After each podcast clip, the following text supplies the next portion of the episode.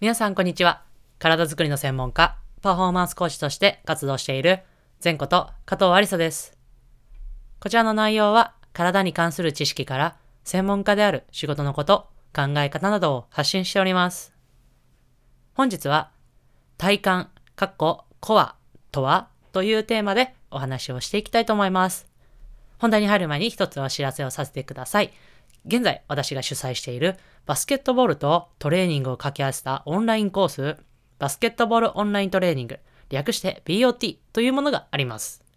この新規募集がついに今年の今今月ですね、1月に行われます。でこの新規募集をですね、一般の方よりも早く、そして何よりも特典付きでお知らせをもらえるウェイティングリストの登録を現在受け付けております。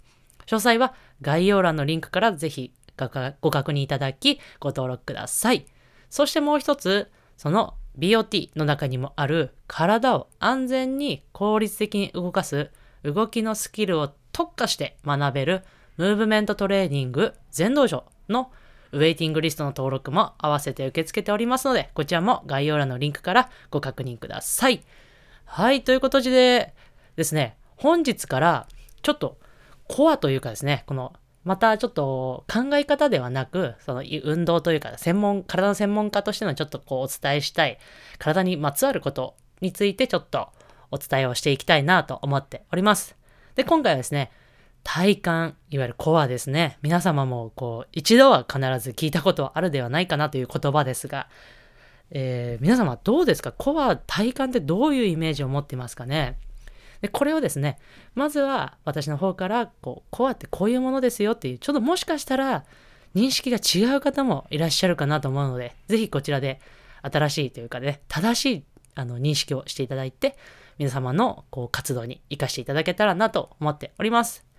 はい。という形で、ちょっと解剖学的な話、まず専門的な話を言うとですね、体幹というのは、その解剖学的に頭、腕、足を除く部位のことを指します。まあ、そうすると、いわゆる胴体と言われる部分になっていきますが、まあ、ただしですね、この胴体、まあ、首も含んでいるんですが、まあ、あのー、こう、何か伝えるときには、もしかしたらその首というものは含まれないこともありますが、いわゆる解剖学的には首も含んだ胴体の部分が、いわゆる体幹、いわゆるコアという部分になります。それではこの体幹の骨格ですね。どういう構造でなっているのかというのをお伝えしたいなと思うんですが、まず骨で言うと、脊柱と胸郭と骨盤というものがあります。で、脊柱というのは皆様の知っている言葉で言うと、いわゆる背骨ですね。この小さい骨が一つ一つこう積み重なってできた背骨の部分と、あとは胸郭。いわゆるこの肋骨の部分ですね。この胸郭という部分は腕とその先ほど言った胴体、体幹の橋渡し役になる部位になっていきます。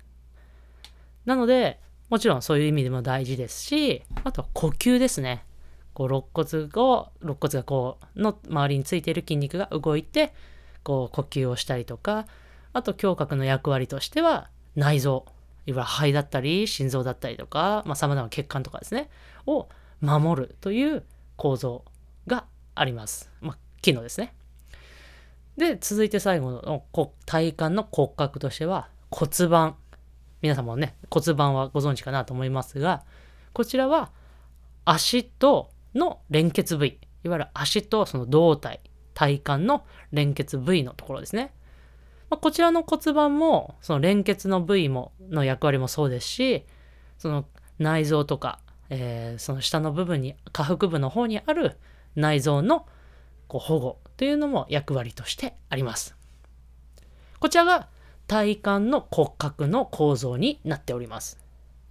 それでは体幹の筋肉ですね。こう皆様こういわゆるこう体幹トレーニングというという、まあ、筋肉を鍛えるというイメージがもちろん強いかなと思うんですが、体幹の筋肉は何があるのかっていうのを皆様想像したりとかしてたりしますか？ちゃんとここで整理すると、まあ、いわゆる皆様がご存知のいわゆる腹筋群。一つ目が腹直筋。いわゆるシックスパックの部分ですね。の腹直筋。と、二つ目は腹斜筋。外側、内側にある外腹斜筋、内腹斜筋という横、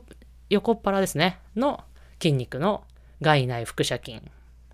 そしてその内側にある腹横筋。